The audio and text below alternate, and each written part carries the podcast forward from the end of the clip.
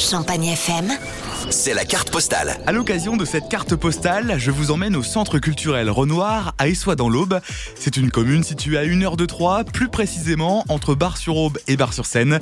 Manon Legout est la chargée de communication du lieu. Au centre culturel Renoir, euh, qui se situe euh, place de la mairie, donc vous avez une exposition permanente sur la vie de Renoir euh, à Essois. Vous avez également une petite projection euh, d'environ un quart d'heure sur le côté artistique de la famille.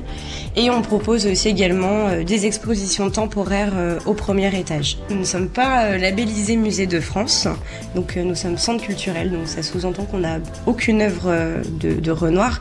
Par contre, nous sommes doublement labellisés Maison des Illustres avec l'atelier et la maison familiale. Et petite nouveauté cette année, puisque l'espace culturel Renoir a mis en place un jeu de piste jusqu'à la fin de l'été. On a décidé de proposer un urban game, donc c'est à mi-chemin entre un Cluedo et un escape game, mais qui se fait exclusivement en extérieur pour découvrir le patrimoine des soies pour le coup. On est plongé dans les années à peu près euh, 1800 euh, et du coup les personnes qui viennent jouer euh, se mettent à la place d'un enquêteur où ils doivent euh, enquêter sur une affaire euh, mystérieuse qui s'est produite dans les alentours des soies. Et euh, à travers plusieurs euh, énigmes, ils devront euh, trouver le ou les coupables hein, pour euh, résoudre l'affaire. Manon Legout remarque aussi une évolution de la clientèle depuis quelques temps. Principalement, c'est plutôt nos amis les Belges qui sont notre clientèle première.